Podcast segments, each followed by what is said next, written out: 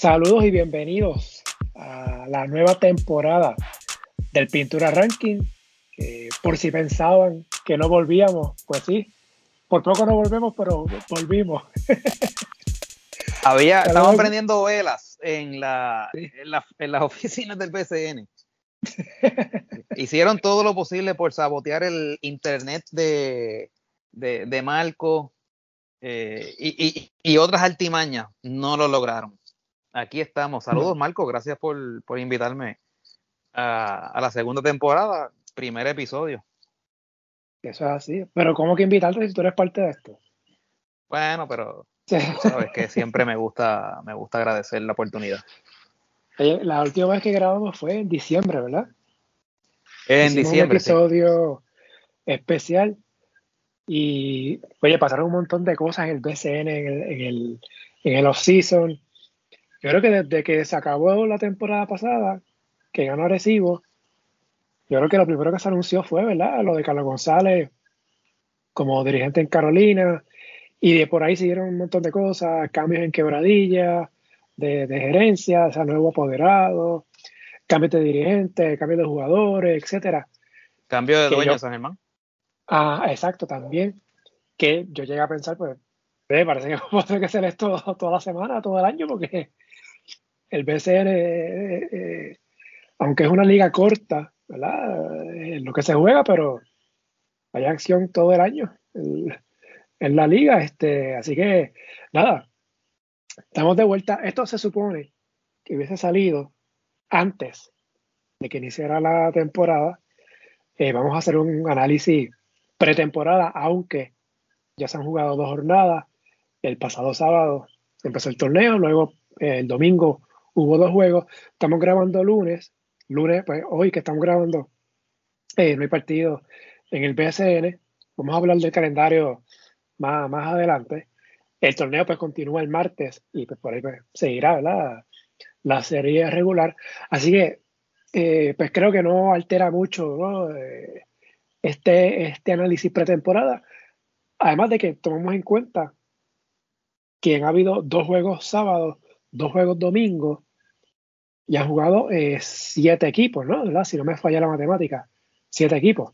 Hay cinco equipos que no han jugado hasta el momento. Así que Quebradilla, pues jugó back to back sábado y domingo. Los demás, pues jugaron un, partido, Carolina, Mayagüez, Arecibo, Buenavo Ponce y Humacao. Son los que han jugado un juego y Quebradillas, como mencioné dos. Los demás, pues todavía no, no han iniciado su temporada. Así que volvemos con el mismo formato, ¿no? Este, mientras dure la serie regular, vamos a estar haciendo un ranking, como entendemos, ¿verdad? Hasta los equipos según vaya corriendo el torneo. Y ahí pues hablamos un poquito de los equipos, de lo que pasó en la semana con las distintas franquicias y las situaciones que hayan pasado en la liga durante los últimos siete días. En este caso, es un análisis pretemporada no es un análisis de cómo van a terminar los equipos la serie regular. O sea, eh, analizar el BCN desde ese punto de vista es un poquito complicado por todos los cambios que pueden haber. De hecho, me enteré de un cambio antes de empezar a grabar, que no sabía, que Gurita me dijo antes de empezar un cambio de refuerzo. Así que pues en el blog va a estar la parte escrita, esa por aquí pues, discutimos un poquito más la, este ranking pretemporada que vuelvo no es cómo van a terminar los equipos, sino es cómo yo veo, cómo fueron las movidas de los equipos, las firmas, eh, cambios, etcétera, que hicieron los equipos durante la temporada muerta. Eh, obviamente no, no, lo vamos a tocar todo porque si no estaríamos cinco horas en este episodio y la idea que esto no sea tan, eh, tan largo. Así que pues empezamos, Grita. Sí, vamos allá. Ah, de paso, que no se me olvide, ¿verdad? Este, eh, que se supone que el ranking escrito hubiese salido antes de empezar la temporada, pero sabemos lo que pasó la semana pasada con el apagón y luego la, falta de internet, así que pues mis excusas por eso, por eso pues el ranking pues tanto lo que es el podcast como lo escrito pues están saliendo una vez ya empezó la temporada. Así que pues traté de que el ranking fuera, no dejándome llevar por lo que ya pasó, en las primeras dos fechas. Así que pues, eh, tratándonos de que sea, eh, pensando que todos los equipos están eh, 0 y 0. Así que pues nada, eh, empezamos, ¿verdad? Sí, vamos allá. Bueno, primer ranking de la temporada, el de pretemporada. Para mí, el primer clasificado, Arecibo. El equipo campeón, los capitanes. tuvo marca de 23 y 9 el año pasado. En la postemporada, Arecibo le ganó a Santurce en seis juegos, a Fajardo en cinco, a Guaynabo en seis. Básicamente el mismo equipo eh, del año pasado. Arecibo va en pos de algo que no consigue hace más de 10 años, que es ganar eh, back to back. A nivel de BCN, no vemos un campeón back to back desde Ponce, cuando los Leones ganaron en el 2014 y, 2015. Y repite el refuerzo, que es llamativo, eh, el ONU y Gustavo Ayón. Ayón no jugó el primer juego, pero se espera que, se reporte más adelante. Eh, Arecibo, eh, Gurita, para mí, eh, candidato sólido a repetir el campeonato. Repiten básicamente el mismo equipo del año pasado. Sí, consistencia. la fórmula de Arecibo en los últimos años. Repiten su entrenador, repiten su staff técnico. el, equipo es básicamente el mismo. Eh, la única diferencia es que tienen un año más cada uno, ¿no? Eh, pero sí, es un equipo que se conoce, eh, comenzaron a, practicar temprano también. cuentan con esa ventaja de que el ONU pues prácticamente vive en Puerto Rico, de que tienen ese refuerzo aquí. Y, honestamente es un equipo que es tan completo que, que en esta etapa de la temporada no es como que no tener a John es una baja tan grande. Eso es algo que se puede ver más ya en, las series, ¿no? Pero en esta etapa eh, e, es tan sólido. Eh, ese equipo, no sé si viste el, juego el sábado, tuviste la oportunidad de ver algunos de los highlights.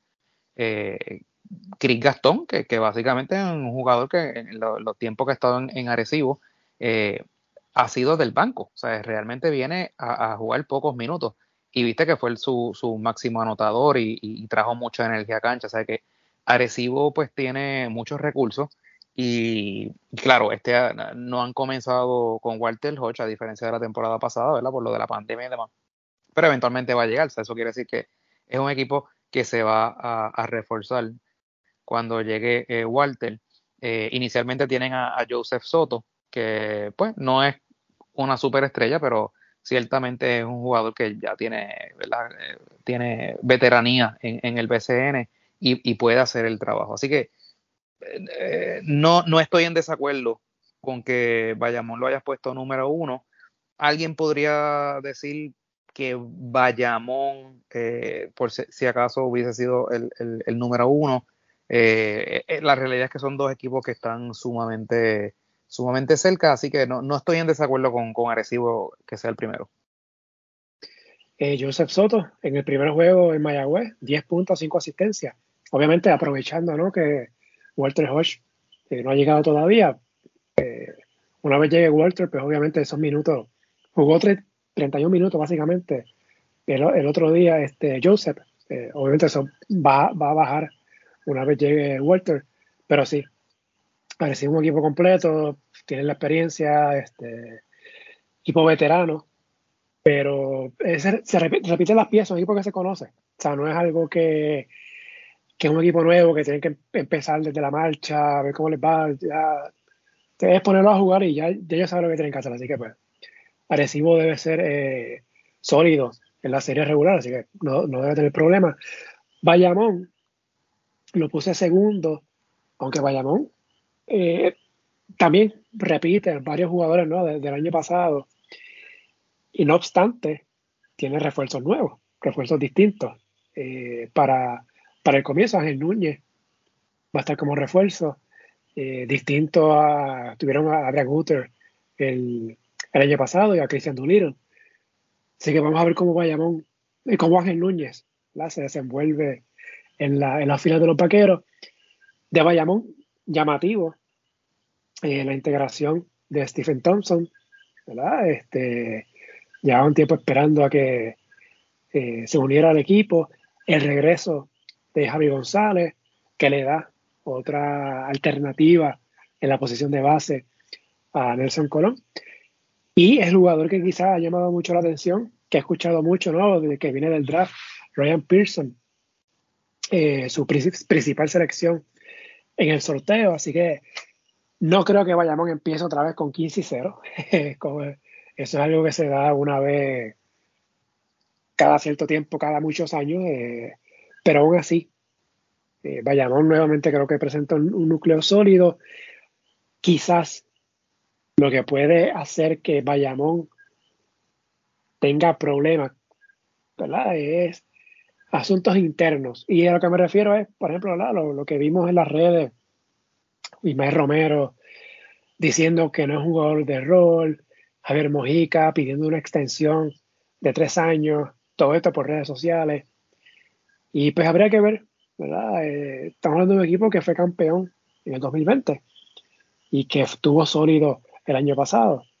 Y que para mí, entiendo que nuevamente debe ser candidato a estar en esa lucha por el campeonato. Así que creo que lo único, aparte de las lesiones, Ángel Rodríguez vuelve, está saludable. Que obviamente se notó su baja en la postemporada del año pasado. Así que creo que lo único que pudiera afectar a Bayamón serán esas situaciones internas. Y estos jugadores que llegan nuevos y cómo se, amolda ¿no? esta química de un equipo que ya lleva, también, igual que varios años eh, jugando juntos. Sí, eh, en el caso de Bayamón, a diferencia de la temporada pasada, que la temporada pasada prácticamente Bayamón repitió el mismo núcleo que había usado en la burbuja cuando quedaron campeones, que si mal no recuerdo no hicieron ningún tipo de cambio. Eh, en esta vez hay eh, algunos cambios de, jugadores. Como tú bien dices, los refuerzos son distintos. Ya eso es un factor. Otro factor es el hecho de que hay algunos de sus jugadores que han estado participando en la, en la liga de los del, ¿cómo se llama? La, el BCL, la, de los campeones. Sí, la, la Champions de, de, América. Correcto. así que Nelson no ha podido practicar a su equipo eh, consistentemente con todas sus piezas. Que es lo mismo que podríamos decir también de Arecibo, porque pues Gastón estaba también participando y demás. Eh, pero creo que Bayamón tenía a Angelito, eh, Mojica, o sea, e, e, era más de una pieza. El mismo caso de, de Ángel Rodríguez, que claro, ya está recuperado porque está jugando, pero también e, es, una integración, o sea, no estuvo en la parte final de la temporada. No deja de ser un equipo sólido, pero tiene piezas nuevas, como bien dice, eh, Pearson, Stephen Thompson. Hay que ver cómo todas esas piezas eh, caen en su lugar, a diferencia de Arecibo, como mencionábamos ahorita, que básicamente es el mismo equipo, sea, que es una continuidad. Aquí en Bayamón, pues hay unas, unas interrogantes, ¿no? Hay unas incógnitas. Así que va a ser interesante eh, ver cómo, cómo, Nelson, Nelson ha tenido la capacidad y lo ha demostrado anteriormente, ¿verdad? Lo hizo en Ponce, eh, manejando jugadores, ¿verdad? De, de, ego, pero eh, hay que ver hasta, hasta qué punto, como tú, como tú bien dices. Ismael Romero tiene la, la mentalidad o la expectativa de que él pues es, una superestrella. eso es debatible. Podríamos hacer un podcast solamente de eso, de si ese muchacho es o no es una superestrella como es la Lega. Eh, así que pues sí, eh, eh, de hecho, no, no, sé si lo mencionaste, pues, hablaste de, lo de Mojica, la extensión y demás, pero el mismo este Benito Santiago, o sea, se escucharon como rumores en la temporada muerta de que había algo de disgusto con él también. O sea, es que no sabemos si que era que quería un cambio o si quería exigir que estar en la alineación regular o demás. Así que ciertamente eh, ya Bayamón está, está atravesando esos problemas que son típicos de los equipos que, son consistentemente buenos. Que, es que pues se, acostumbran a ganar y pues tus jugadores pues ya eh, alcanzan ese nivel, eh, ¿verdad? De, ese perfil alto y pues entonces ya quieren eh, pues otras cosas, ¿no? más dinero, más años, más más, más relevancia. Y, pues va a ser interesante a ver cómo Nelson lo puede manejar, porque ciertamente es algo que puede eh, distraer eh, la química que, ellos traían en, el pasado año y, puede ser algo que, que, le cueste victoria. Pero ciertamente es un equipo, ¿verdad? Que si, si todos se enfocan y, logran jugar por el mismo objetivo, no hay duda de que Bayamón es un equipo que se puede llevar a Recibo en, una serie final. O sea que eh, literalmente podrían ser los dos equipos que, mucha gente anticiparía eh, que pueden estar en, la final. Eh, Bayamón, el año pasado, 27 y 5, no fue 27 y 4, fue 27 y 5, porque hay que recordar que el juego, que un juego fue confiscado. Luego iba a ser en Carolina, que no se jugó, se confiscó a favor de Carolina, así que Bayamón tuvo 27 y 5 el año pasado, le ganó Quebradillas en los cuartos de final 4 a 1, perdió ante Guaynabo 4 a 2 en semifinal. Entonces, tercero, quizá sorpresivo para algunos, tengo a los Piratas de Quebradillas, este equipo es renovado en comparación del año pasado, nuevo apoderado, nuevo dirigente, eh, nuevos jugadores, ¿verdad? Renovaron la, plantilla básicamente completa. Quebradillas 18 y 14 el año pasado. Como mencioné, perdió ante Bayamón en cuartos de final. Quizás la gran movida de la temporada muerta fue el cambio por Gary Brown y Philip Wheeler, que pasaron de San Germán a la fila de los Piratas. Eh, Gary está activo en Turquía, eh, termina en mayo, dependiendo cuál lejos llegue con su equipo allá. Y sorprendentemente Quebradillas está jugando y refuerzo la posición de armador, que es algo que el equipo había hecho, yo creo que, wow, 8 o 10 años. De hecho, los campeonatos que, ha ganado Quebradillas, 2013, 2017, tuvieron armadores como refuerzo, o sea, refuerzos como armadores. Y en esta ocasión, ¿verdad? decidieron irse ¿verdad? Por, por otra línea y no tienen eh, refuerzo en esa posición. Arranque 2 y 0, ambas victorias en tiempo extra, ambas victorias frente a dos de los peores equipos del año pasado, aunque Carolina y Humacao en el papel se ven, se ven mejor que el año pasado, no, no al nivel de, ser, de ser contendores, pero ciertamente sí, tienen mejores piezas cuando se compara con la del año pasado. Así que eh, quebradillas. Eh, hay que ver cuánto tarda Gary Brown en llegar. Eh, también el caso de Sea Piñero. Pero en el punto de Gary Brown, ¿verdad? Que estamos hablando, el base de, la selección nacional, o uno de los bases de la selección nacional, hay que ver cuánto aguanta el equipo sin tener refuerzo en esa posición. Tuvieron a, a Hanif Shitham, Empezando como, como armador. A Jojo Walker viniendo del banco, Empezaron 2 y 0. Vamos a ver cómo se desarrolla en los próximos juegos y ver qué, hacen con esa posición. Eh, los Piratas, ¿qué te parece? Pues mira, Quebradilla era de esos equipos que en la temporada muerta uno veía que estaban haciendo esos cambios y uno decía, pero ¿qué están haciendo esta gente? Están, están como que cortando y empezando en cero. Eh, pero ciertamente eran movidas apostando, ¿verdad? Que sus jugadores eh, que estaban adquiriendo, pues les van a llegar. Eh, ciertamente, si le llega Brown, le llega Piñero, combinado con, con este muchacho Philip Wheeler, eh, y, el super refuerzo Thomas Robinson, que no le debe quedar duda a nadie que es el mejor refuerzo de la liga, lo demostró el año pasado. Y a menos que venga uno y, ponga números, ya hemos visto que básicamente Thomas Robinson ha cargado a los Piratas en los dos partidos que, han, que han ganado. Eh, hay que contar con, con, quebradilla. Eh, casualidad o no, sabemos el trabajo que hizo Laria Ayuso en San Germán en la burbuja, con, con un equipo pues básicamente de, que nadie los daba, ¿verdad? Eh, y, llegaron a un cuarto de final y de hecho creo que forzaron un, partido decisivo. Eh, en esa burbuja con, correcto, con quebradillas. Correcto, ¿verdad? Que llevaron a quebradillas hasta, hasta, hasta el final. Eh, el año pasado, pues obviamente, pues no, no, no le fue tan bien, pero no le fue tan mal. Eh, así que, eh, pues, la de Ayuso, pues, demostrando, ¿verdad? que, que, por lo menos como estratega, pues, algo tiene. Porque, pues, tampoco es casualidad, ¿verdad? Que Quebradillas este, ha, ha ganado esos dos juegos. Así que, sorprendente cuando vi tu ranking, honestamente, que los vi que los pusiste del cero, mi primera impresión, y te lo dije, ¿no?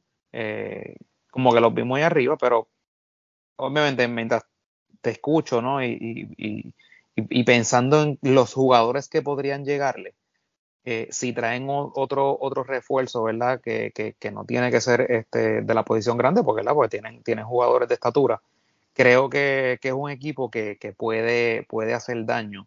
Y pues en una serie uno nunca sabe. Eh, mira el caso de Guaynabo el año pasado. Nadie los daba a llegar tan lejos, ¿no?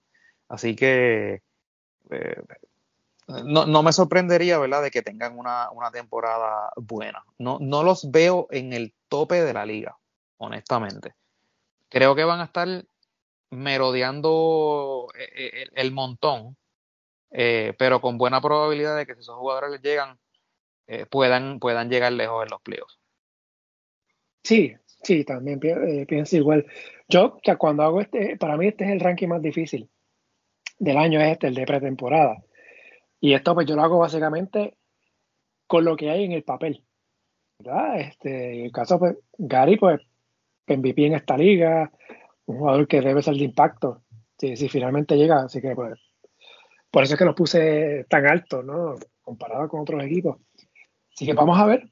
Eh, no se puede. El año pasado Carolina empezó con 2 y 0 y el equipo se cayó eventualmente, así que un 2 y 0 pues no, no dice nada empezando y más cuando la victoria fueron en tiempo extra. Así que pues, mm. o que, hay que ir juego a juego.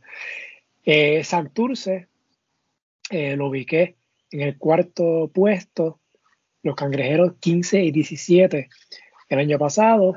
Eh, Santurce perdió en Arecibo en los cuartos de final 4 a 2. Quizás el equipo, aparte de quebradillas, que más movidas hizo durante la pretemporada, el cambio por Jean Clavel desde Guayama, la firma de Ángel Matías, Ramón Clemente, José Juan Barea estará regresando. En los refuerzos, Scar eh, Lavisier, creo que lo pronuncie bien. Y un cambio de última hora. Eh, originalmente Tyler Hansbrook iba a estar de refuerzo.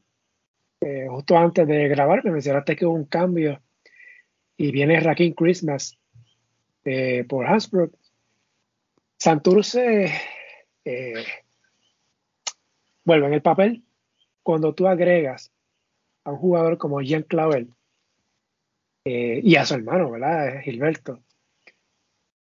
Creo que, ¿verdad? En el papel, Santurce luce mejor. Y en el caso de Jean Clavel, si está saludable, ¿verdad? Recordamos que tuvo una lesión de rodilla hace poco y fue operado. Si Jan está saludable, debe eh, ser un jugador de impacto en la liga. No obstante, Santurce va a depender mucho de los refuerzos. Ya tienen una baja. si, ni siquiera empezar a jugar, ya tienen la baja de Tyler. Si vamos a ver cómo Christmas eh, se incorpora a este equipo. Hace par de años estuvo con Guaynabo. No fue un jugador de impacto, así que pues y Santurce, el año pasado, sabemos, tuvo a Thomas Robinson. me sorprendió mucho de que no repitieran a Robinson este año, siendo uno de los jugadores más dominantes del año pasado. Sí, eso fue, eso, eso, eso es inexplicable. Y, es una casualidad de esas increíbles, ¿no? ¿Verdad? Que, que, que la de Ayuso termina en el equipo donde, donde firma este Thomas Robinson, pero es, pero es casualidad, ¿ok? O sea, no, no, es casualidad. Así que pues, vamos a ver. Eh, hay que ver, ¿verdad?, cuándo Gian estará disponible. Según lo último que había leído, este, obviamente ya está practicando. Y creo que está cerca de recibir el visto bueno para eventualmente jugar. Así que vamos a ver cómo le va a, Santurce. Eh, posiblemente su último año, lo mencioné el año pasado. Barea puede ser un jugador de impacto, pero no para cargar el equipo. Estamos hablando ya que son casi 38 años. Y Barea tuvo una buena serie de playoffs, ¿verdad? Frente a Recibo el año pasado, pero una temporada de 32 juegos, como es el BCN, que se juega bien duro. Su backup viene siendo Filiberto Rivera, que ya está, creo que Fili ya está en los 40 años, o está cerca de los 40 años. Así que esa posición de base me preocupa un poco por desde el punto de vista de Santurce. Así que aquí Santurce la clave es cómo venga Jean Clavel y cómo vengan los refuerzos. Si sí, no eh, está 100% saludable y los refuerzos no dan el grado, y aquí Santurce es campeonato de fracaso. Este equipo, yo, yo creo que este equipo con más presión para quedar campeón este año. Bueno, pero, pero, pero es una presión que crean ellos mismos, ¿no? Claro. Porque ellos son lo que, ellos son los que le venden a, a, la fanaticada. Eh, tú sabes, el, el, show, el artista, eh, somos los de la capital, tú sabes. Así que es una presión indebida. De hecho, yo creo que fue hasta una buena movida eh, jugar sus partidos en el Clemente, porque eh, era, era, todo era una expectativa el año pasado, que si, eh, que si va a llegar el conejo en el, en el halftime, que este, tú sabes, te vendían más un espectáculo artístico, sí, sí, sí, te vendían más un espectáculo artístico que, que, un juego de baloncesto. Así que yo creo que, mira, lo mejor que hicieron fue regresar al Coliseo Roberto Clemente eh, ahora bien, te, digo lo siguiente. Para la liga, yo lo veo así, para la liga es bueno que Santurce tenga una buena temporada. Y el hecho de que Jean Clavel regrese a, la liga, eh, que hayan añadido también a Gilberto, que es un jugador fogoso, ¿verdad? Que, que, que, trae puntos y trae energía a la cancha. Eh, el mismo Varea, que pues es un atractivo para la fanaticada. Yo creo que es algo positivo como dices, si, si esos, ¿verdad? esos jugadores llegan en condición y, y, y, pueden ¿verdad? resistir y, pues porque hay mucha edad eh, entre, entre Filiberto y, José Juan. Pero si pueden ¿verdad? mantenerse, yo creo que va a ser bastante interesante para la liga porque tiene jugadores de, de renombre. Eh, creo que este muchacho, eh, Iván Ríos es el apellido, ¿verdad? El dirigente. Sí, sí, el coach, sí. Creo, creo que está en una posición muy incómoda, que no es culpa de él, porque él había firmado para ser asistente. Eh, pero obviamente, pues, lo, lo, asciende cuando Larry se va para, para Quebradilla. Pero creo que está en una posición bastante incómoda. Que sería incómodo para cualquiera, ¿no? Eh, como tú, como tú mencionas, porque pues es un equipo. Que las expectativas son muy altas. Pero pues lo veo todavía como un muchacho joven eh, que no ha tenido las mejores oportunidades de demostrar su, ¿verdad? Su, su, sus capacidades. Y entonces, de momento caer en ese equipo, eh, pues ojalá que le vaya bien. Pero creo que, que, puede ser de los primeros, si no el primero, eh, que puede sufrir el, el, despido ante la falta no te adelante, espérate, espérate, me estás anotando los temas, espérate. Ah.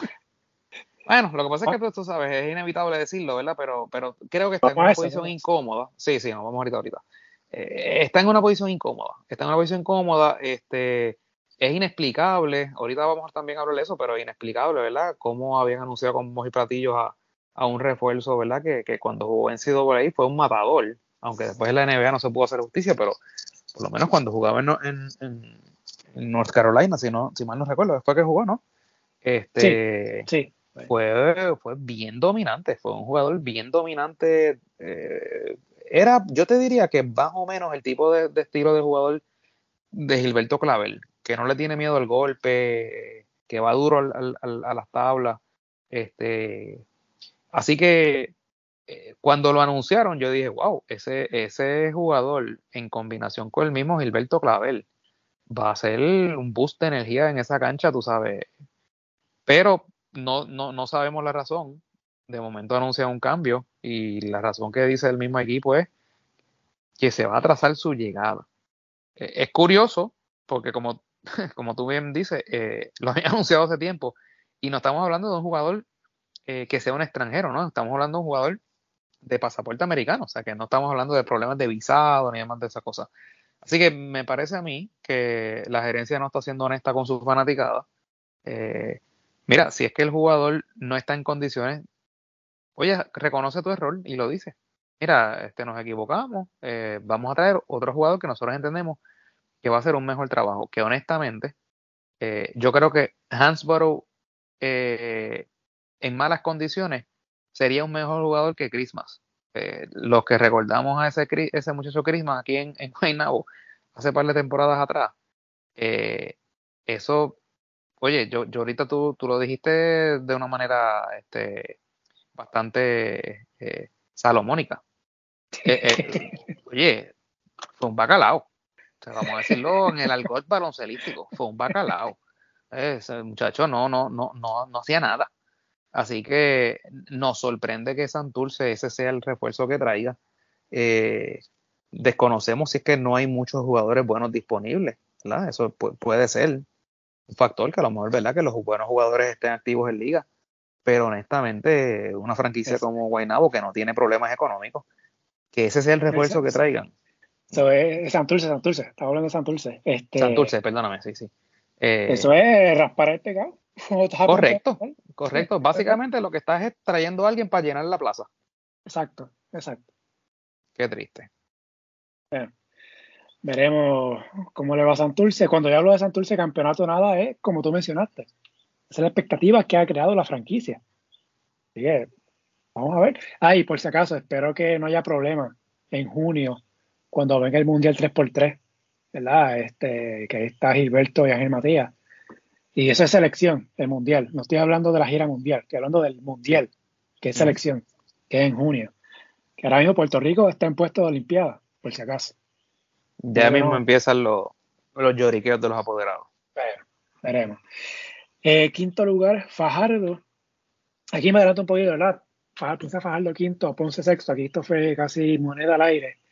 En el caso de Fajardo, 19 y 13 el año pasado, barrió a Guayama en, los playoffs, en la primera ronda.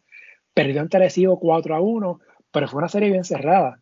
Hubo varios partidos bien cerrados.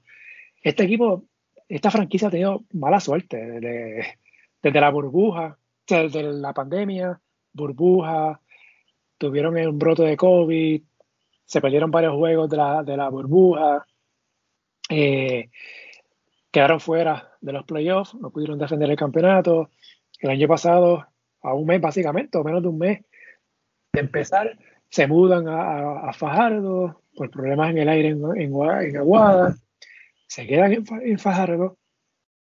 El año pasado en los playoffs, lesiones, Gilberto Clavel, eh, John Holland se enfermó, no pudieron estar con el equipo completo. Nuevo dirigente, Alan Colón, que estuvo con esta franquicia cuando estaba en Coamo que ahí fue que empezó este proyecto de, que, lo que eventualmente fue Aguada y, y que ahora es Fajardo. Eh, Jefferson es uno de sus refuerzos conocidos, ¿verdad? Tuvo con Arecibo, tuvo con Santurce en la Liga de las Américas, eh, perdón, en la, Champions de, a nivel de América. No sé si van a traer a Víctor Root más adelante, que para mí fue uno de los candidatos al MVP el año pasado. Este equipo tiene en su nómina a dos jugadores que hay que prestarle mucha atención. Llevan Gandía, que tuvo una lesión jugando afuera en Europa. Hay que ver cómo, cómo se recupera. Y Arnaldo Toro. estos dos jugadores, sabemos, ¿verdad? Fueron piezas clave del equipo juvenil de Puerto Rico hace, hace casi ocho años atrás. E Iván ya está en la selección adulta varias convocatorias. Arnaldo Toro ya estuvo también recientemente en las ventanas, así que Fajardo, ¿cómo ves este equipo? Eh, Fajardo es de esos, de esas interrogantes, porque ciertamente tiene buenos jugadores, eh, claro, ¿verdad? salieron ahora de, de, Clavel, eh, pero de, esos equipos como que uno dice, de hecho, así, fue su temporada el año pasado, como que comenzaron lentos, después se, se, calentaron y después en los playoffs, ¿verdad? después de haberle ganado a Guayama, pues pues tú sabes, se, fundieron frente, frente a Recibo. Eh, Colón, pues ya tú sabes que, es un dirigente fogoso, eh, le saca el máximo a sus jugadores, eh, de estos dirigentes pintorescos, por decirlo de alguna manera. Eh, y, y, sí, ciertamente, pero es un equipo, pues, es complicado jugar en, allá en Fajardo, no, no cuentan con mucha fanaticada que los apoye tampoco, eh, ellos no son muy activos tampoco como equipo en, en, las redes, ¿sabe? Es como, no, no, no, no sé ni cómo decirlo, sea, es como una incógnita. Eh, eh, es básicamente lo que pasa también con Guayama, que son equipos que son como que alejados de, de, las redes y de, su fanaticada. Más fajarlo, porque por lo menos Guayama hace algo en, redes. Eh, así que no sé si lo mencionaste, ¿verdad? Davon Jefferson es uno de sus refuerzos, es un jugador probado en esta liga. si Víctor Ruth llega, pues obviamente esa dupla pues, pues, sería bastante interesante. Eh, y la incógnita de lo como tú mencionas, ¿verdad? El Arnaldo Torres y, si Iván Gandía se puede, se puede integrar, es de, eso, de esos equipos también de, del montón que va a estar por ahí por las periferias, eh, que podría, ¿verdad?, hacer daño, pero honestamente no sé, no, no los veo como llegando eh, hasta el final. Y también hay que ver el caso de John Holland. si finalmente juega, al momento de la no sé, si va a estar activo desde el principio o cuando llega. Eh, Holland, pues sabemos, estaba jugando en Rusia, pero ¿verdad? por situación de la guerra ya en Ucrania, pues ya no está jugando, eh, ya dejó de jugar en esa liga hace más de un mes. Así que pues vamos a ver. Antes de Ponce. No está jugando en ninguna otra liga, porque a mí como, como que pareció haber visto que había firmado en algún sitio. No, pues no sé, no estoy seguro. Tendrá que buscar entonces no. Pero bueno, por lo menos el año pasado llegó. En la parte final.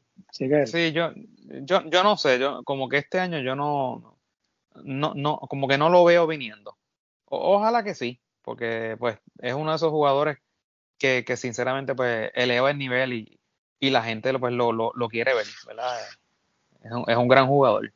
Eh, ya no es el mismo Holland de antes, pero, pero ciertamente es capaz de, de cargar el equipo. Sí. Antes de ir a Ponce, se me quedó, se me quedó de Santurce. Todavía nadie me ha explicado por qué eh, el equipo de Santurce, cuando jugó en la Champions, hubo, hubo un jugador usando el número 4 y otro el número 13, que son números que están retirados por, por la franquicia. Eh, eso pues todavía pues nadie me lo ha explicado por qué eso pasa. Oye, te no, me vengan, no me vengan con que si cangrejeros de Puerto Rico, no me vengan con esa guasa. Esto, es clubes. Oye, tú, es que tú te buscas las candelas, porque tú te pones a, tú te pones a hacer esas preguntas y, tú sabes que después te buscas la candela en Twitter. ¿eh? Pues yo pregunto, yo observo y pregunto. Eso es todo. El número 4 está retirado, Picolín Ortiz, el número 13 Teo Cruz. Se supone que eso no se usa en Santurce. Claro. Estoy de acuerdo. Estoy de acuerdo. Bueno, eh, sexto Ponce, 19 y 3 el año pasado, perdió 4 a 2 ante Guaynabo. Todavía le está doliendo el triple de tres cuartos de cancha de Jonathan Hahn. Gerald de Jesús eh, firmó una extensión de 5 años. Peligroso eso, 5 años en el BCN. Así que vamos a ver qué pasa con Ponce. Yogi Pacheco se supone que volviera, no quiso jugar con este equipo, eventualmente lo cambiaron a, a Humacao. Regresa eh, Crawford, que estuvo de préstamo en Guaynabo el año pasado y que jugó bastante en la final ante Arecibo. Ponce también, ¿verdad? Es un equipo, una franquicia que aspira siempre a lo alto, ¿no? Es campeonato nada. ¿Cómo ves a los Leones? Eh, Carlos Rivera todavía está está en el mix, ¿no? Este, parte del equipo, Ángel Vasallo, o sea que hay veteranía ahí. Jordan Murphy va para su segunda temporada. Alin Ford, eh, no sé, me imagino que se reportará en algún momento. Ford viene de jugar en la G-League y jugó en la NBA eh, con Orlando en diciembre. Cuando hubo esos brotes de COVID en la NBA, pues abrió la oportunidad y él llegó a jugar, creo que fueron dos dos contratos, ¿verdad? Si no me equivoco, creo que fueron dos de 10 días. Y así que viene con esa experiencia de NBA. para el BCN. ¿Cómo ves este equipo de Ponce? Pues mira, yo como que el año pasado yo pensaba que, este equipo de Ponce iba a ser de los, de los equipos top. Eh, pues porque tienen muchos jugadores jóvenes eh, que por lo menos en el papel son jugadores bien talentosos y, ciertamente, ¿verdad? los vimos eh, destellos de ellos en la serie con, con Guaynabo. fue un poquito preocupante. Ayer sacan una ventaja de sobre 20 puntos, pero en el cuarto quarter, Guaynabo, te voy a decir, en el cuarto periodo, Guaynabo le hizo 32 puntos eh, a Ponce versus 13. Eh, eso es algo inexplicable. Eh, y pues honestamente, pues no, no, no sé qué pasó. Hablabas ahorita de Carlos Rivera y de Carlos y de Ángel Daniel Basallo. Ninguno de los dos ayer vio acción. Así que yo creo que Carlos Rivera esta temporada va, va a jugar muy poco. Eh, va a estar, yo creo que ya asumiendo ese, ese rol eh, de asistente con el uniforme puesto. Eh, Vasallo, pues no, no, no sé, no he escuchado nada de él, porque sabemos que el año pasado tuvo muchos problemas de lesiones. Ya Vasallo le, le queda muy poco baloncesto, eh, ¿verdad? Y es una, lástima, ¿verdad? Porque fue muy buen jugador cuando, pudo jugar, pero ya los años le están, le pesando y las lesiones también. Pero este es un equipo bien talentoso. Eh, Jordan Murphy, el mismo AJ Crawford, eh, Mike Rosario, pues ya no es el Mike Rosario de antes, pero es un jugador que en esta liga se puede mantener jugando tres o cuatro años más. Eh, así que yo creo que, este, este equipo, si puede traer dos refuerzos aceptables, y pues Yesrel pues es un loquito de vez en cuando, pero pues, tú sabes, es, anotador. Te puede cargar ofensivamente eh, casi todas las noches, por no decir todas. Ayer te lo demostró, 20 puntos. Eh, tú sabes, eh, yo, él no es el mejor armador del mundo, pero, pero ciertamente, ¿verdad? Pues con la bola en las manos, pues puede crear situaciones. Así que este es uno de esos equipos que, que yo creo que es de esos equipos factor X, tú sabes, que, que puede colarse y hacer daño en, la, en las series postemporada. Yo eh, hablaremos un poquito más adelante del otro tema, pero lo que vi ayer, ¿verdad? Eh, eh, que, que, desperdiciaron esa ventaja de sobre 20 puntos y, y no podían sanar, ¿verdad? aguantar el, el, flujo de sangre es preocupante, bien preocupante. Y yo creo que habla, habla un poco de, de su entrenador en jefe eh, y, lo hablaremos ahorita, pero sabes que, te lo, que, lo puse en un tweet ayer. Sí, sí. Bueno, vamos entonces séptimo, eh, los Mets de Guaynabo, el equipo sorpresa del año pasado, el subcampeón de la liga. Guaynabo 17-15 en la serie regular. Le ganó ese juego a Guaynabo, ah, perdón, a, a Ponce en la primera ronda a Bayamón en semifinal, perdió en Tarecibo en seis juegos en la serie final. Brad Greenberg regresa y va a estar desde el saque con, este equipo. Vamos a ver si termina, porque Guaynabo en sus primeras dos temporadas de regreso cambió de dirigente. Recordamos que empezó con Carlos Calcaño en el 2020, vino la pandemia y cuando regresó el equipo, estuvieron entonces con Chris Thomas como dirigente. Entonces, luego, el año pasado, Chris Thomas siguió con el equipo y entonces fue reemplazado luego por Greenberg. Eh, este equipo, ¿verdad? Guaynabo fue clave para ellos tener este refuerzo en su camino a la, a la final. Van a tener dos este año y otra vez volviendo a Santurce. Aquí se la tengo que dar a la liga que mantuvo su posición de que Santurce tuviera sus dos refuerzos y no tres, como estaban pidiendo, y pues fue un equipo de expansión que llegó a la postemporada, así que le correspondía dos refuerzos, así que bien por la liga de mantener eso vigente. Y eso también pues le aplica a Guaynabo, que ahora va a tener los refuerzos. Y le, ¿verdad? La, la gran ausencia es la de Amida Brima. Veremos si lo consiguen, ¿verdad? Más adelante en la temporada o para los playoffs Brima fue la clave para que Guaynabo tuviera la corrida que tuvo en la postemporada. Kyle Viñales, ahora en Guaynabo, en Guaynabo, metió 30 puntos en el primer juego, ¿verdad? 31. el juego 31. Están mencionando el juego que fue en Ponce. Eh, ¿verdad? Sabemos lo que pasó el año pasado. Su, Santurce no funcionó, fue cambiado de varios equipos, etcétera. Vamos a ver si este año se reivindica con, los Mets. Este equipo, Guaynabo, que fue la sorpresa del año pasado, ¿cómo ves a los Mets? Yo los veo más débiles que el año pasado, eh, por dos razones, por tres. Eh, no está Brima, que ciertamente este equipo cambió con la entrada de ese muchacho.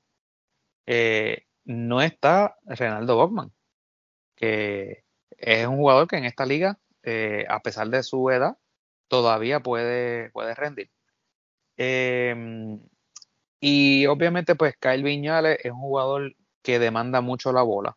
Es un jugador parecido en ese sentido a, a Yesrel, que son muy buenos anotadores, pero no, no necesariamente toman las mejores decisiones, eh, siendo el, punto, ¿no? Eh, va a ser bien interesante cuando regrese Jonathan Hahn a, cancha, que creo que no está muy lejos de, regresar. porque tanto Jonathan Hahn como Viñales tienen unas personalidades bien explosivas. Son jugadores bien fogosos, de esos jugadores como que te dicen las cosas en la cara. Eh, y, esos dos muchachos en cancha, si pegan a cometer el turnover uno al otro, eh, yo creo que los van a tener que hasta separar. Así que eh, cómo manejan eso, esas emociones va a ser bien interesante. Y pues el factor que tú mencionas, hay un refuerzo menos. sabes que el año pasado cuando ellos lograron eh, integrar a, Tony Bishop, les hizo un, gran trabajo también. Eh, eh, por, una parte de la temporada contaban con David Stockton y después trajeron los, demás armadores.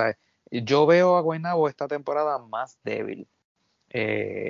ayer se repusieron de una, de una, ¿verdad? De, una ventaja enorme que tenía Ponce, pero ciertamente no supieron cerrar el juego al final cortaron el balón faltando creo que 10 u 8 segundos y Kyle Viñales simplemente se quedó driviando la bola. Eh, no hizo nada con ella, no buscó atacar el canasto y, cuando vio que lo que quedaban eran 3 o 2 segundos, lo que hizo fue que el único que vio solo fue a, eh, Kevin Young, eh, que pues, ciertamente no es un tirador, y, pues hizo un, intento desesperado y, pues la bola no entró. Eh, yo creo que, ¿verdad? Si, hubiesen tenido en ese momento un Jonathan Hahn, que es un jugador más inteligente, se hubiese a lo mejor en ese poco tiempo buscado una mejor alternativa. Por eso es que, te digo que, que, me preocupa lo de, lo de Viñales, porque aunque es un buen anotador, pero no, tiene, las, no, tiene las mejores, ¿verdad? no toma las mejores decisiones. así que no es casualidad que ese muchacho ha pasado por tanta franquicia. El muchacho empezó con Bayamón y era una gran promesa y, recuerdo que Bayamón salió del rápido y, después de eso, pues tú sabes que, que, ha estado hasta, hasta en Guayama estuvo y, y, después estuvo tiempo sin venir y, el pejinche que formó el año pasado en Santurce.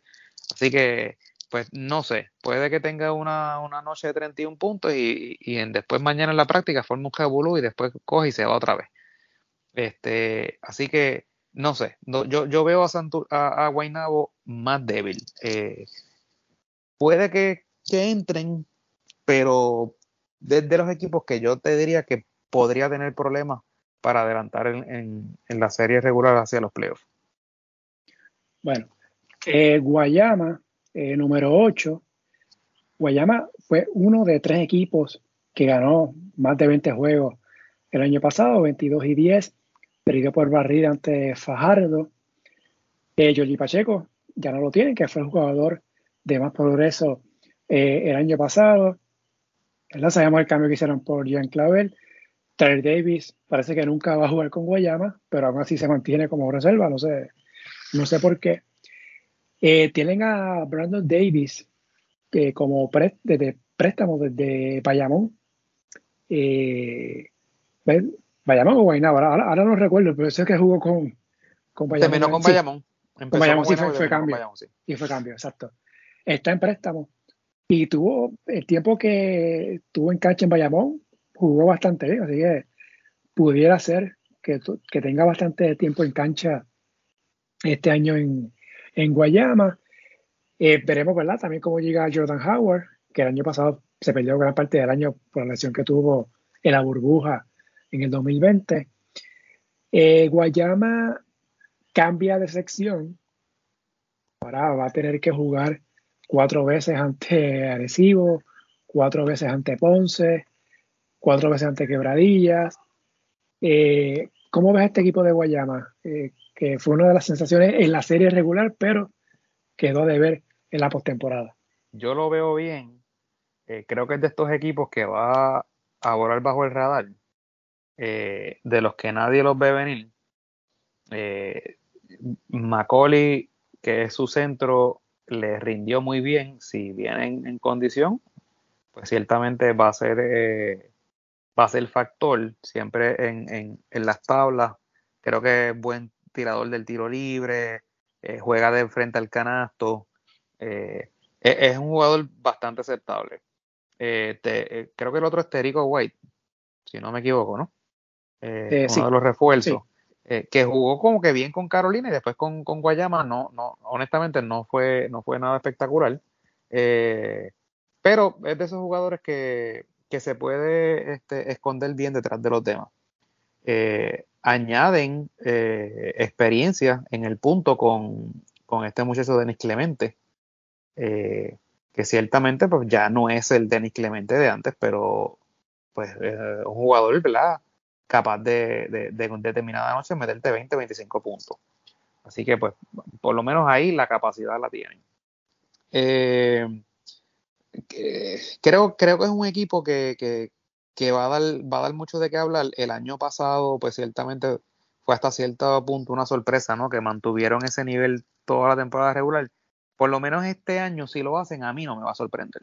Probablemente a ti, probablemente a muchos de los, de los fanáticos, es de estos equipos eh, que, que, que, ¿verdad? que por tradición uno como que los lo, mira por encima del hombro, pero este año para mí no. Yo espero de Guayama, espero bastantes victorias a pesar del cambio de, división. Bueno, eh, número 9, Carolina, los gigantes 7 y 25. Eh, el año este año este equipo renovó su, su franquicia, ¿no? su, plantilla. Eh, tuvo los primeros dos turnos del draft. Tremont Waters y George Condit, ambos jugaron el pasado sábado en el inicio de la temporada. Eso es buenísimo para el equipo y obviamente para la liga también. Eh, hay que ver, ¿verdad? El caso de Condit estaría solamente fines de semana en lo que termina la universidad. Y veremos cuántos juegos va a estar disponible. Y él y Tremont Waters, si los dos juegan bastantes partidos en la serie regular, este equipo puede aspirar a meterse en la, en la, postemporada. Eh, Carlos González, mencionamos al principio, dirigente con, este equipo. Carlos está aprobado en el PCN, campeón, y, cuando no gane ha estado cerca.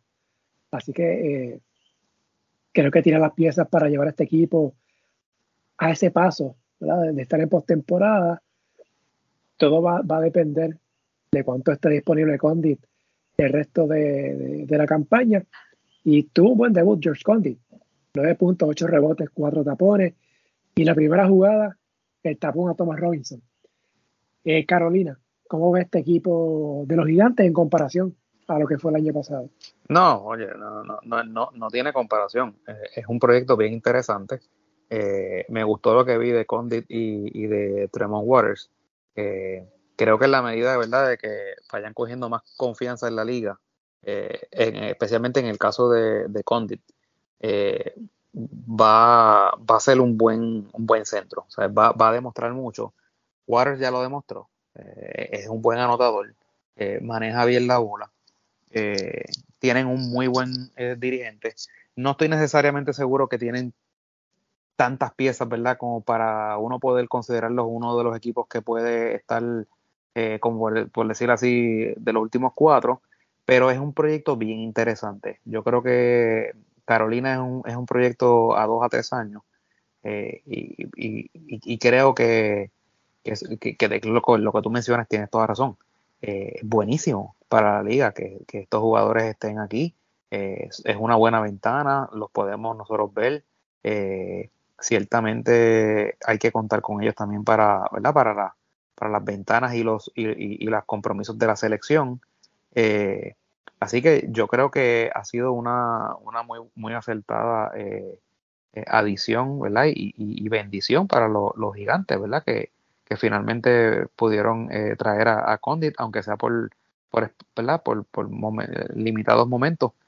Eh, pero a él le va a ayudar también ¿no? al, desarrollo de su carrera. Esta liga se está enfrentando a, jugadores ¿verdad? como Thomas Robinson, ¿verdad? que es un jugador bastante fuerte.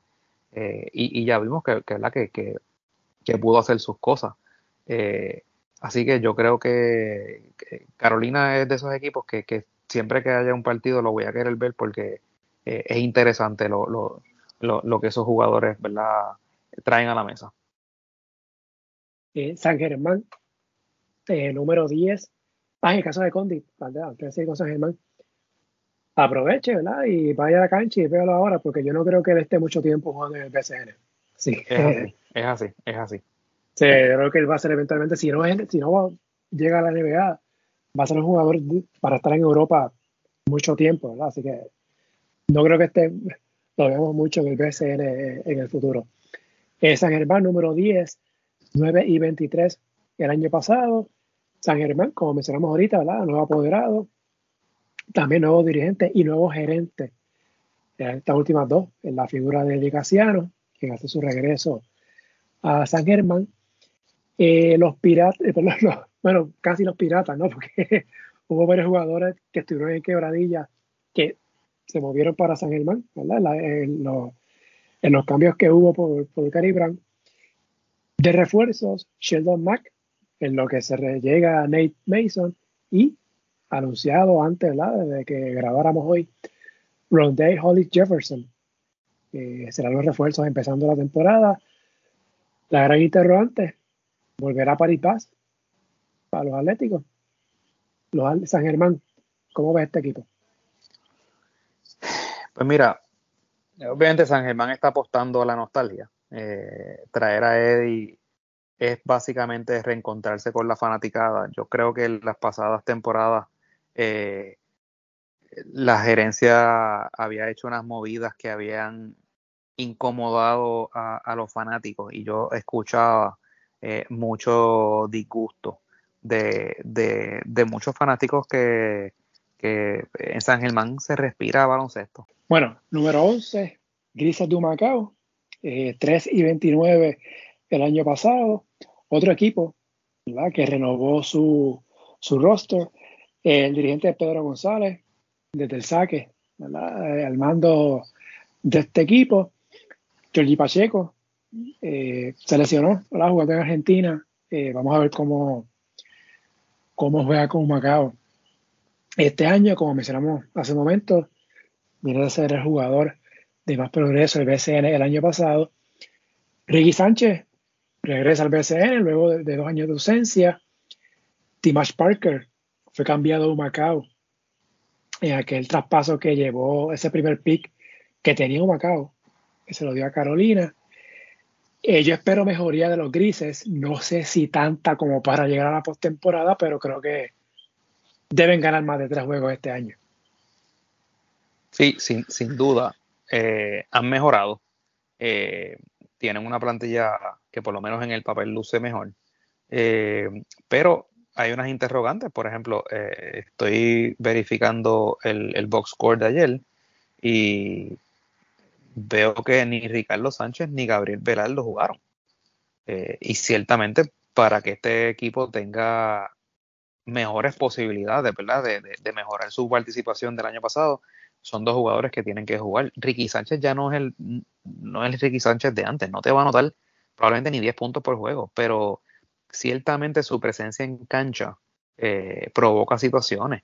Y, pues desconozco, ¿verdad? No sé si es que no está en condición física, no sé qué, qué es lo que pasó, pero ciertamente Gabriel Velardo, que no haya estado en uniforme ayer, digo, o que no haya participado ayer, pues era muy difícil pensar que podían tener alguna posibilidad, porque Gabriel Velardo es un anotador, eh, no es una estrella, pero todos los equipos que ha estado eh, anotan.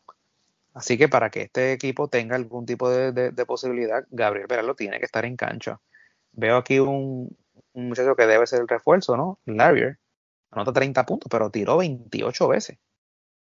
Es una barbaridad. Lo tiró todo, hasta los tenis. Pero es una barbaridad. 28 intentos al canasto, eso es una barbaridad. Este, así que pues, eh, espero mejoría, pero como tú dices, no necesariamente como para clasificar. Bueno, entonces finalmente, tu equipo, los indios de Mayagüez. Ay, bendito. Eso... 3 y 19 el año pasado. Eh, Xavier Aponte, dirigente con, este equipo. Eh, Aponte tuvo con San Germán el año pasado. Su equipo se eliminó, pasó a Arecibo, ganó el campeonato como asistente en Arecibo. Y ahora está en este proyecto eh, en Mayagüez. Brillante Weber y Joe Furstinger. Sus refuerzos eh, no tuvieron un buen arranque estos refuerzos el sábado ante Arecibo Furstinger, dos puntos, seis rebotes nada más. Eh, el caso de Weber tuvo 17 con cuatro rebotes, cuatro asistencias. No sabemos el caso de Jason, de Jason Page, cuándo estará disponible. Este equipo de Mayagüez, Grita, ¿qué tú crees? Malísimo, malísimo. Debe quedar último. Eh, los veo ganando muy pocos partidos. Este, no veo que Justin Reyes venga a jugar. Yo creo que Mayagüez lo va a terminar cambiando. Eh, él, no es un secreto que él no quiere jugar en Mayagüez. Eh, de hecho, yo creo que Mayagüez termina saliendo eventualmente también de Justin eh, Page, eh, Jason Page. y es una lástima porque es un equipo que, que, tenía algo de futuro, pero por alguna razón mm, los jugadores no, no, no están a gusto allí. Eh, no sé qué es lo que está pasando en, dentro de, esa franquicia. Eh, ciertamente los refuerzos no, no, aparentan ser tampoco eh, buenos. de hecho, ya hay, ya hay reclamos de la fanaticada, que es una locura, ¿no? Pero hay reclamos de la fanaticada pidiendo cambios de refuerzo y pidiendo cambios de, dirigente. En, y el torneo está comenzando. así que te podrás imaginar.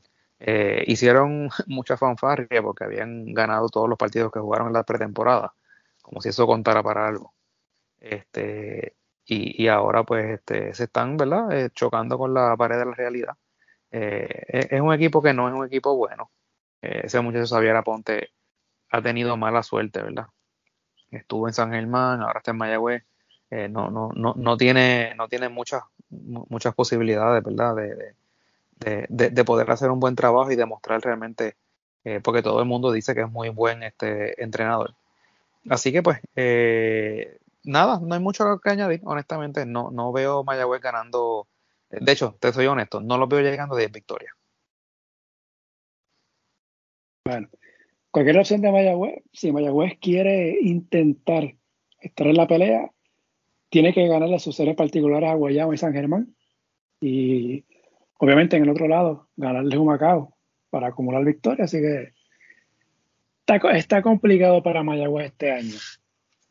Bueno, vamos entonces a otros temas que tenemos, ¿verdad? Este primer episodio de esta eh, nueva temporada del Pintura Ranking. Obviamente la, esto se actualiza la próxima semana.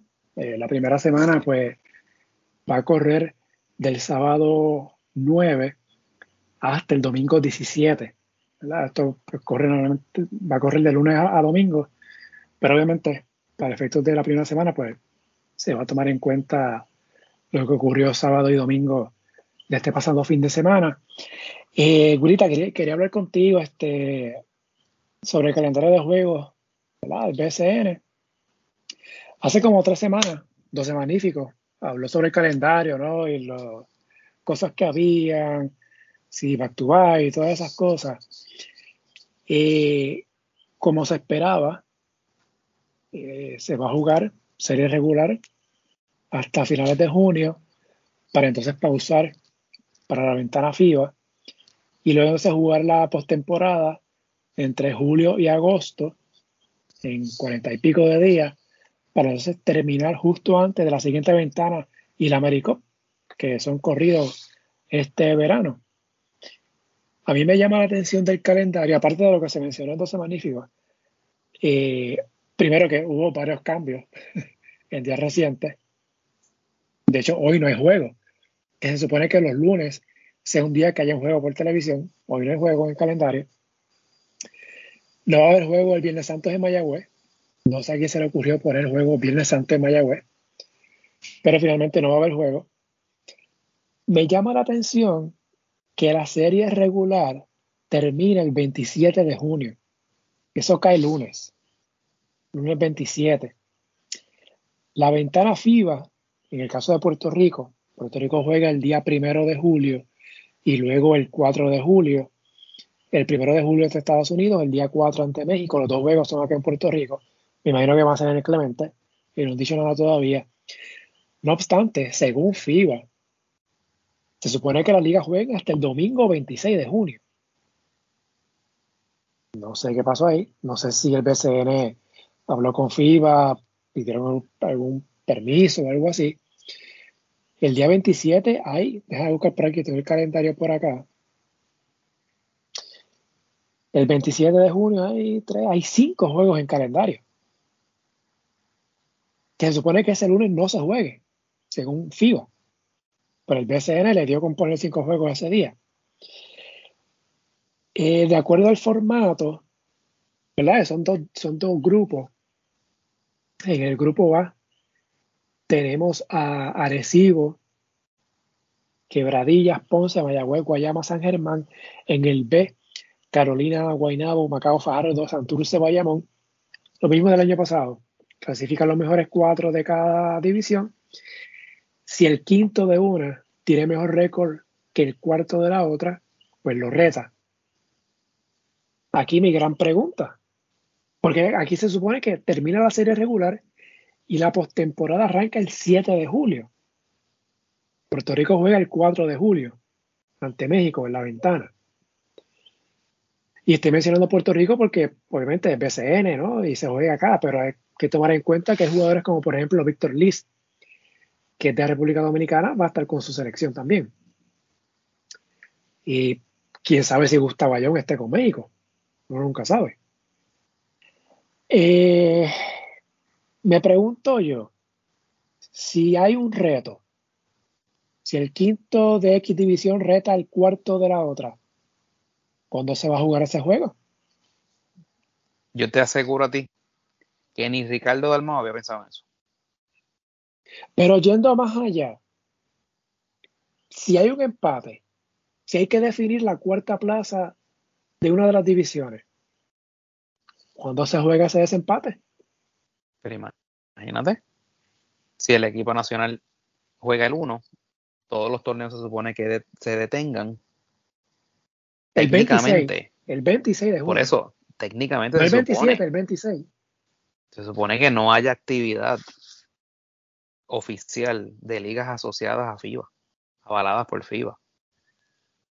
Así que si hay o no hay dispensa, de hecho, me sorprendería sobremanera que haya una dispensa para que se jueguen esos partidos. Y, pues vamos a tener tremendo problema.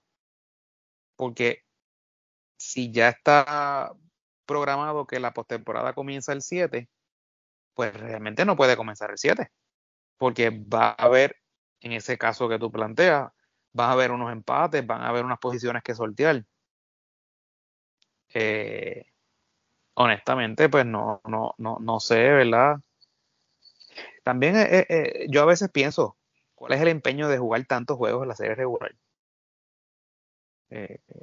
Fíjate, a mí, a mí no me molesta tanto la cantidad de juegos. Bueno, pero es que el problema es el, el tener tantos juegos es lo que provoca esto. No, pero estás pillado. Pero recuerda el año pasado que hablamos de esto, cuando comentamos que había los rumores de que se podía empezar en marzo, en abril, y yo te comenté, ojo, está la ventana de FIBA en verano. Y recuerdo que yo mencioné aquí, que dije, pues, lo ideal sería que se termine la serie regular y la primera ronda de la postemporada antes de la ventana. Para entonces, cuando se volviera después de la ventana, jugar semifinal y final. Primero, tienes la situación de lo que estamos hablando. Y claro, aquí estamos especulando porque no sabemos qué va a pasar. Pero aquí es el bendito problema de siempre. Me lo dijo una vez Armandito Torres, que lo tuve en el podcast hace como dos o tres años. En Puerto Rico somos reactivos, no somos proactivos. No, no, preveemos, no tenemos plan B, plan C. Aquí es, vamos a ir como nos dé la gana y que se fastidie el resto. O sea, se pensó en eso, en esa posibilidad. A lo mejor no ocurre. Perfecto. Tienen los cuatro, los cuatro equipos en las dos divisiones y la postemporada empieza en julio. Fine. Pero si ocurre, ¿cuándo se va a jugar ese juego? O sea, vas a tener ese noveno equipo aguantado dos semanas. Entonces, mira, mírate otra cosa. Aparte de que tienen cinco juegos el 27 de junio, cuando se supone que a nivel de FIBA se acaba el 26, porque el 27 se supone que los jugadores viajen. Claro, aquí no hay mucho de otros países, como mencioné, quizás Víctor List con República Dominicana, Obviamente los jugadores con la selección de Puerto Rico pues ya van a estar acá. Pero se supone que, como mencionamos, ¿verdad? Este, FIBA dice que se juega hasta el día 26, domingo 26 de junio. Y vas a tener ocho equipos aguantados dos semanas en lo que empieza la postemporada. Creo yo, lo ideal hubiese sido que fueran cuatro, los cuatro semifinalistas te apuesto a, ti lo que sea hoy, que cuando llegue esa fecha van, a haber equipos que van a cambiar de refuerzos porque no van a poder aguantar tener a sus refuerzos dos semanas acá sin jugar. Y van a venir los lamentos y las pérdidas, que si esto, que si lo otro. Cuando esto se sabía hace más de un año que la ventana FIBA, sabían qué fecha se iba a jugar. Y claro, estamos teniendo en cuenta que esta temporada empezó en abril porque la otra acabó en noviembre. Y pues por esto de la pandemia y toda esta situación.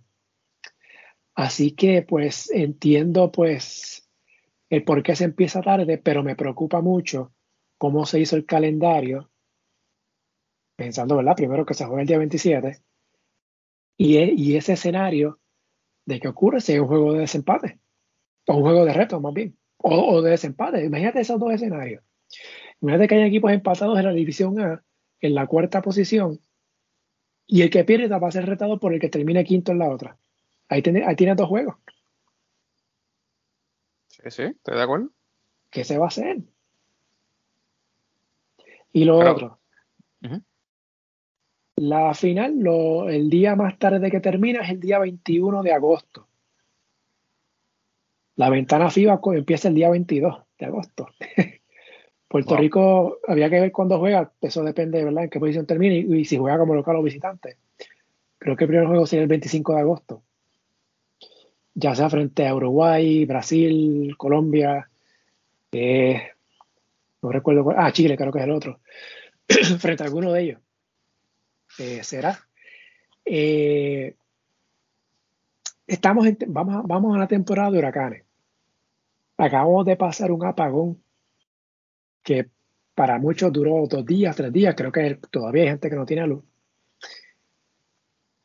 ¿Qué va a pasar si hay emergencia por algún huracán? ¿Tú te imaginas que venga un huracán en pleno agosto? Y haya que suspender el torneo par de días en el mejor de los escenarios. ojalá que no. ojalá, que no. ojalá que no, porque no van a poder terminar ese torneo. Exacto. Entonces te estás pillado porque tienes que terminar antes de que venga la ventana. Correcto. Entonces, mi pregunta es, ¿por qué entonces no cuadran? En vez de terminar el 21, ¿por qué no cuadras para terminar, qué sé yo, el día 10 o el día 14 de agosto?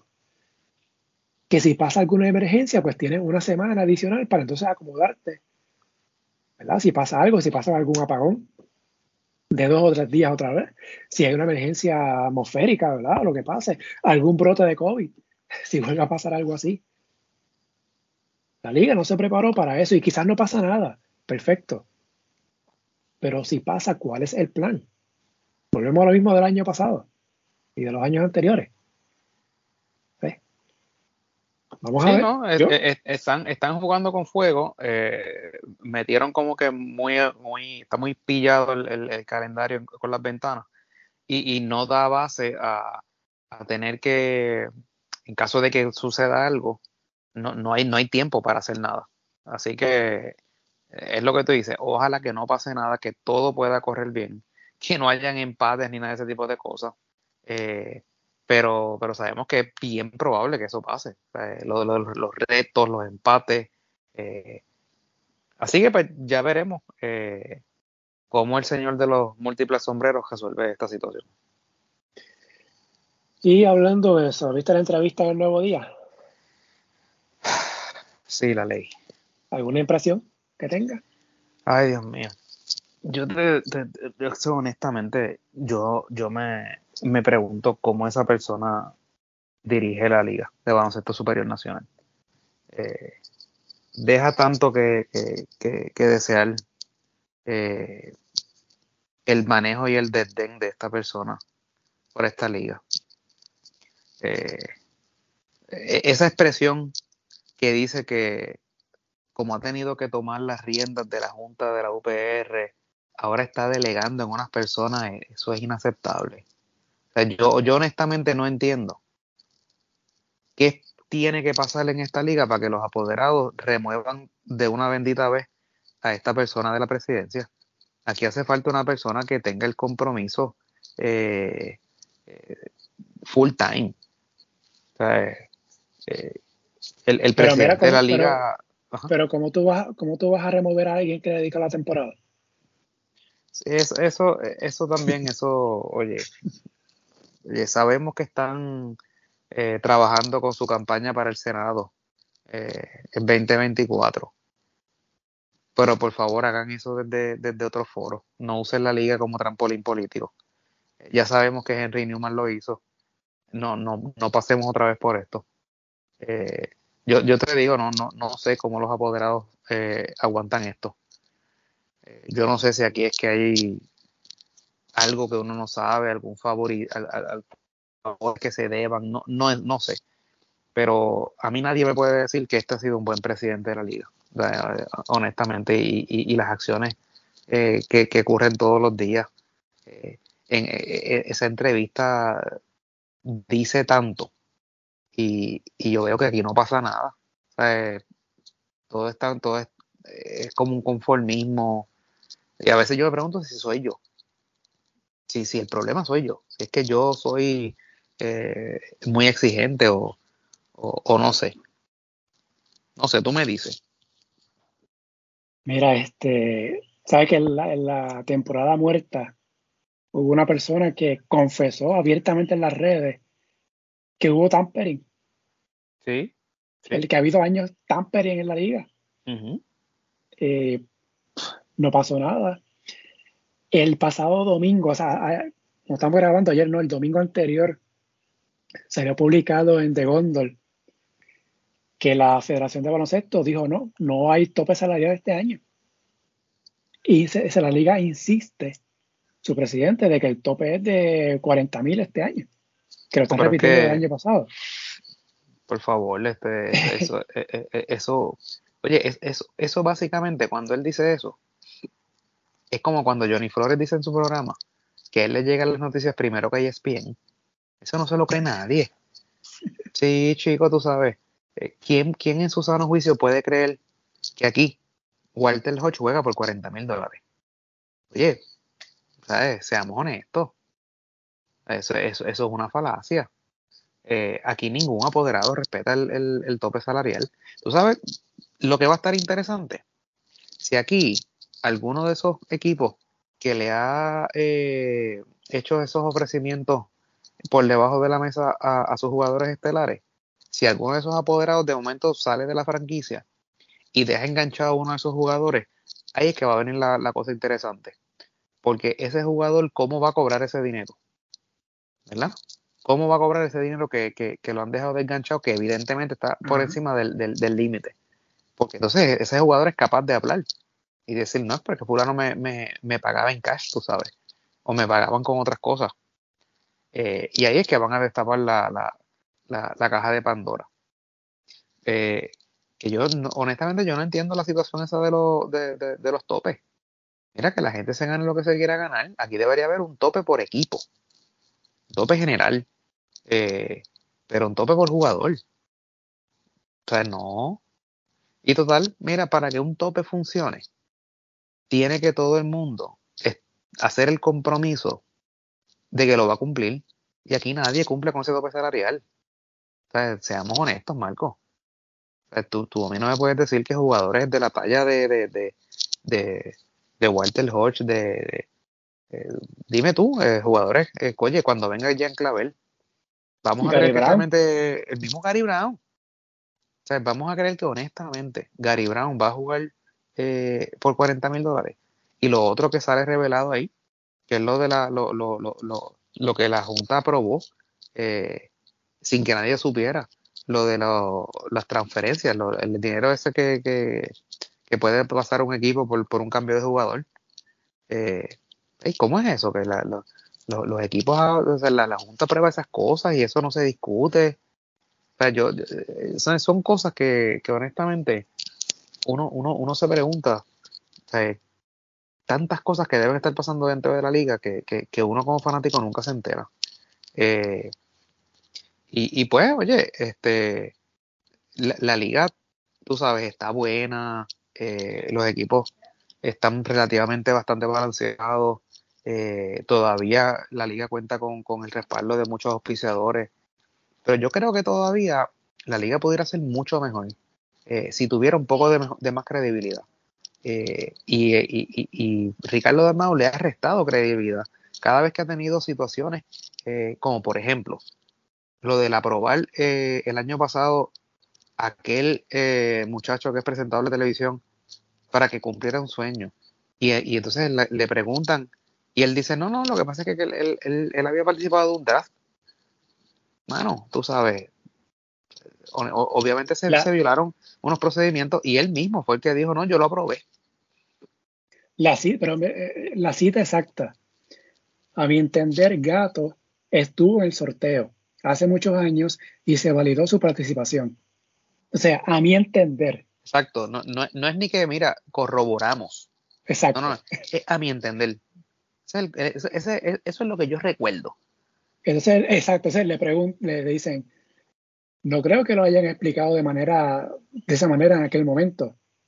Y la cita fue, quizás no lo hicimos, pero eso fue lo que pasó. No, ¿qué te digo? Oye, nadie puede decir que Ricardo Dalmao es una persona fluida en su hablar. Porque honestamente tú lo escuchas hablando y pues, eh, pero o sea, tiene que haber un poco más de, de, honestidad eh, intelectual y, y, no la hay. Ay, ¿Qué más? Hay, un temita, eso hay un tema, lo voy a hacer para la semana que viene, ¿no? después te digo cuál es. Pero rapidito, para ir cerrando. Eh, ¿Sabe que este año empezaron las apuestas en Puerto Rico, ¿verdad? Las apuestas deportivas.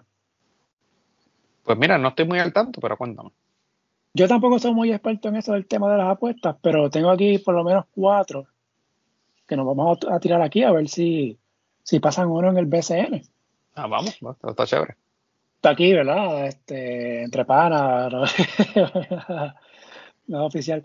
Primero, te pregunto, lo mencionamos ahorita, el año pasado solo tres equipos pasaron de 20 victorias, que fue Bayamón con 27, Arecibo 23, Guayama 22.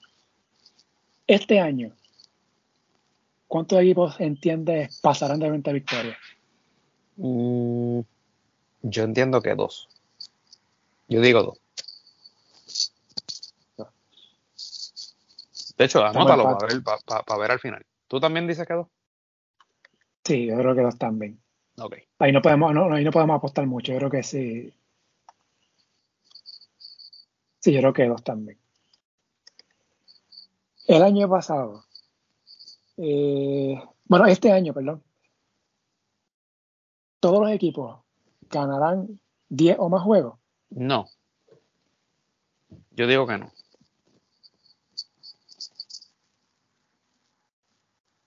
Yo, yo, yo, digo que sí. Yo digo que no, porque Mayagüez no va a llegar a 10. Me estoy arriesgando, voy a decir que sí. Okay. Los 12 llegan a 10 victorias. Esta quizás la más interesante. El año pasado, de los dos equipos, seis cambiaron de dirigente. Podemos decir que hasta siete, si incluimos a San Germán, que su dirigente pues terminó y después brincó a recibo para la, para la postemporada. Este año, ¿cuántos cambios entiendes habrá de dirigente esta temporada? Interesante, vamos a ver. Eh, Santurce no va a terminar, el de Ponce tampoco. El de, Mayagüez, también se va. Fíjate, me vienen a la mente tres. Me vienen a la mente tres. Yo te diría que tres. No, no tienes que decir nombre o equipo. Para ti, no, tres, eh, no yo, lo digo en yo lo digo en voz alta y no tengo problema. Yo creo que el primero que se va es Santurce. Okay. Yo, te diría tres. Esos son los que me vienen a la mente. ¿Cuánto tú dices? Ok, pero, pero entonces, o sea, mm. estamos hablando que, que de aquí a que termine la serie regular, sí. van a haber Sí. Eh, para ti, tres franquicias van a cambiar de dirigente. Esos son los que me vienen a la mente y siempre está el, elemento sorpresa, el que uno no se esperaba. Claro, claro. Pero de que los que sí me vienen a la mente, antes de que se acabe la temporada regular, tres se van. Y mencioné, y mencioné Ponce, lo dije con, nombre y apellido, Ponce. Sí. Sabes que lo hemos hablado fuera, lo hemos hablado fuera del aire. Sí. En mi caso, estoy viendo aquí los equipos. Aquí este puede ser. Este, este no, este no creo. Este sí, este no. Este tampoco. Yo te, diría, yo te diría que hay cuatro que están seguros, que eso no, eso no va a pasar nada. Hay cuatro que están seguros. Eh, este no, este sí, tengo mis dudas. Este sí. Eh, cinco. Me voy con cinco. Ok. Interesante. Que por lo menos cinco equipos, tú dijiste estrella, yo menciono cinco.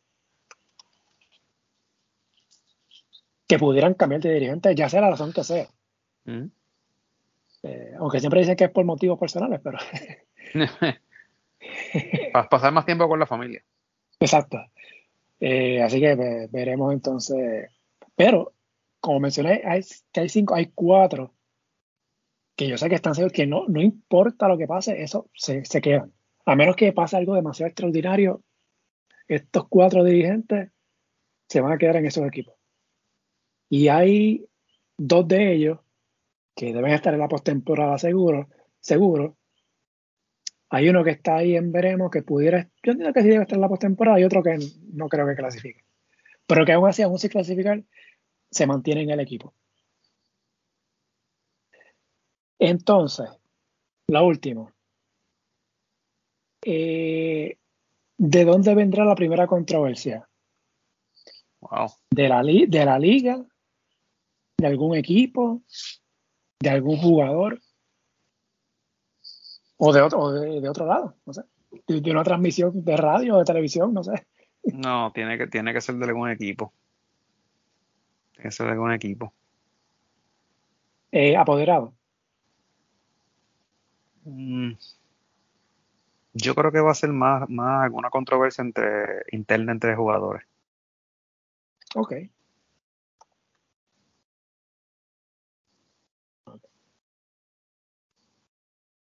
El año pasado hubo varias situaciones.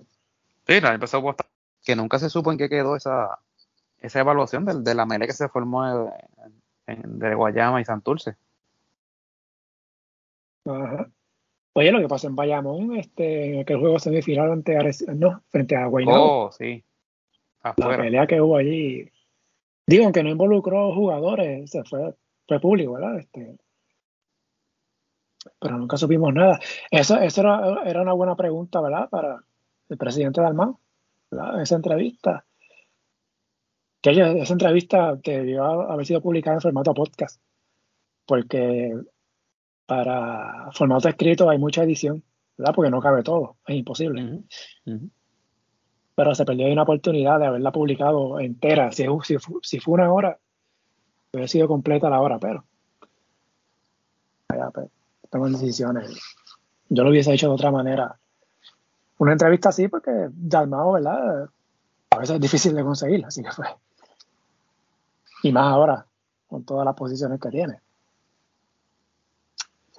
Bueno, tenemos estas cuatro apuestas. Eh, no sabemos qué, qué, vamos a apostar, pero después, después lo, lo vemos. Si se nos ocurre otra, pues lo mencionamos la semana que viene. Sí, claro, sí, no, sí. Y siempre van a ver, siempre van a haber temas para apostar. Pues como siempre hemos dicho, ¿no? El BCN, hay dos BCN. Está el BCN que, el que se disputa en la cancha, en el rectángulo de la cancha, y está el BCN que está fuera de la cancha. Que ese es el que muchos no quieren hablar o, que, ignoran. Pues. Ese es el que nos da temas de conversación. Exactamente, ese es Bueno, güerita, yo creo que estamos, ¿verdad? sí. No se nos queda nada pendiente. no, este, para ser el primero, súper. Eh, bueno, repasando el calendario rapidito para esta semana. Eh, Bayamón debuta el martes en Fajardo. Santurce juega como local miércoles y jueves. El miércoles ante Guayama, el jueves ante Fajardo. No sé por qué lo hicieron así. Eh, complicado, complicado. Ese, ese, eso es difícil. Tú no puedes tener un back-to-back. Como local. O sea, es como que. Pues. Yo y sé que en mayo está algo de Disney. El Coliseo Clemente, que va a estar ese el Coliseo ocupado por un par de semanas, pero en 10 semanas, miércoles y jueves, pues, no sé. El sábado, Guaynabo en Arecibo. Ese juego va por televisión, por Telemundo, así que la reedición de la final del año pasado. Que interesante ese, ese duelo. Y también el sábado, Santurce en Bayamón. Interesante ese, ese juego. Oh, el domingo, ahorita, San Germán en Humacao. Bueno, Bueno, o sea, el rating va a estar por las nubes. YouTube va a explotar, ¿verdad? Imagínate. Oye, ahora que mencionas así, eh, si, quieres lo, discutimos la semana que viene, pero eh, ayer puse un, momentito el juego de, de uno de los juegos de baloncesto y lo que había era el video nomás, no, no, no había, no había narración. Sí, eh, no, no, quiero hablar de eso porque eso es el tema que quiero hablar la semana que viene. Porque si no, nos, extendemos un poquito más de lo, de lo que quería, pero apúntalo para que, para que lo hablemos la, la, semana que viene, eso de las transmisiones. Sí, porque va a volver a pasar. probablemente. Eh, quiero, quiero hablar de eso. Es un tema que, que, que, lo hemos hablado anteriormente, pero lo quiero traer nuevamente de vuelta porque hay gente que se conforma con poco y pues dicen que esto es una liga profesional. Y que somos una liga top 10 en el mundo. Y que, hmm. La mejor liga de, Latinoamérica. De Latinoamérica. Ay, Dios mío. Pero nada, este, estamos de vuelta, así que la semana que viene ya vamos a tener el primer ranking de la serie regular. Veremos entonces cómo compara con el ranking de pretemporada, vemos cómo, qué equipos suben, qué equipos bajan, cómo, cómo se mueve esto. Eh, Hubo muchos cambios en el calendario. Carolina jugó el sábado eh, su, primer partido y Carolina no vuelve a jugar hasta el domingo que viene en Fajardo. Así que. Wow. Esto es un. Bueno, nada, obviamente eso lo, lo, veremos después la semana que viene, cuando hablemos del ranking de esta, de esta primera semana. Así que la idea es, ¿verdad? Como hicimos el año pasado, hacer un episodio toda la semana. Normalmente estaremos grabando lunes, si el internet y la luz lo permite, para que entonces el episodio pues publique martes. Así que estaremos durante toda, toda la temporada hasta que haya un equipo campeón en el mes de, de agosto. ¿Algo más, Curita, que quieras agregar? No, creo que estamos, estamos bien. Vamos a darle algo para la semana que viene a la gente. Pues nada, nos escuchamos la, semana que viene. Por lo menos yo estoy contento de que volvió el BCN porque entiendo que la liga va, a estar cerrada, va a estar buena. a, nivel, a, nivel, de cancha. ya lo que pasa afuera, pues eso pues, lo veremos sobre la marcha. Así que pues nada, Burita, nos escuchamos la semana que viene. Eso es así.